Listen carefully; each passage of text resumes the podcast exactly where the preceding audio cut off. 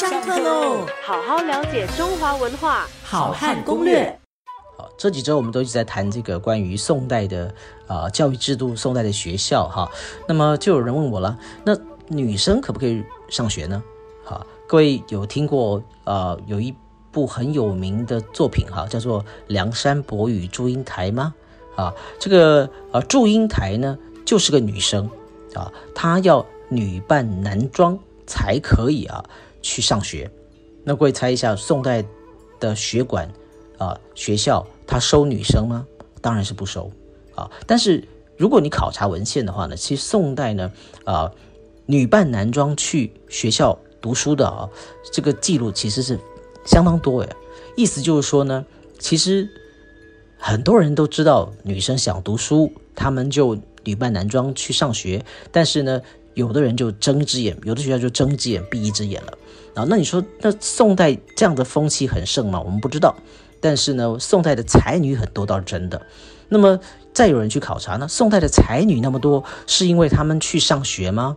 啊，不是的，他们上学的时候都是扮成男生，所以就算她很有才华，你也不会觉得她是，你也不会认为她是个才女啊，你会觉得她是个才子。所以这个是逻辑问题。那么我们回来讲，宋代的才女这么优秀，是因为她们上学被培养出来的吗？啊，我们再去考察所有的这些呃，各位知道的呃有名的才女啊，比如说像李清照。李清照当然是个才女，对不对？那么李清照是因为上学吗？李清照不能上学啊，所以为什么呢？因为宋代就是。不让女生上学嘛？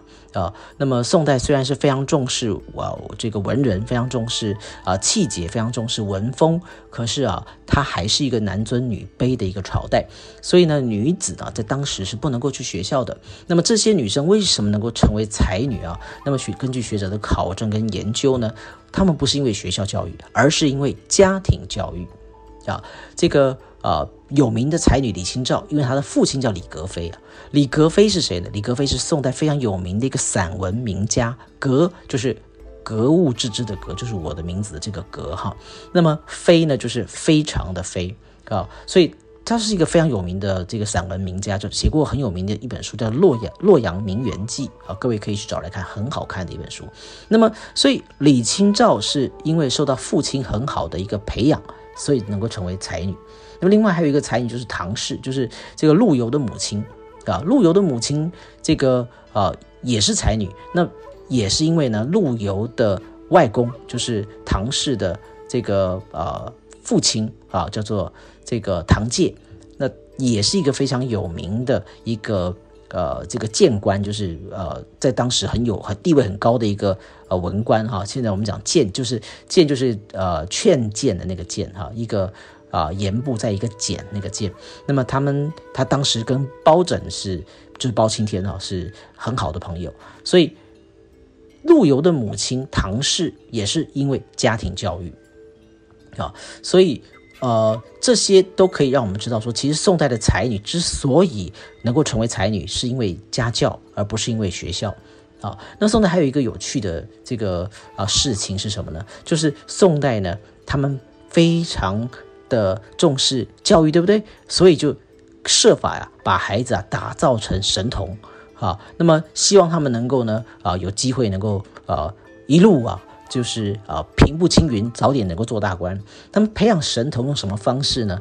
啊，宋代最喜欢的就是啊让他们背书啊，把所有的这个小朋友呢都。灌输了非常多的这些四书五经，从五六岁呢就强迫他们啊要背这些尚书啊、周易啊、诗经啊、礼记啊，那么把他们啊这个脑袋里面呢都塞满了这些他们根本都不知道意思的这些四书五经啊，然后呢啊就以此啊来互相炫耀啊，让别人来传呃他们家的小孩很会啊背诗经。啊，不信你来考考看啊！所以像这样子呢，来彼此这个互相的这个炫耀啊，这是宋代的啊，对于女子这个上学的态度是比较保守的。那么对于儿童的这个就是神童的创造呢，是非常的啊迫切，而且非常的积极的。好好了解中华文化，好汉攻略，下课喽。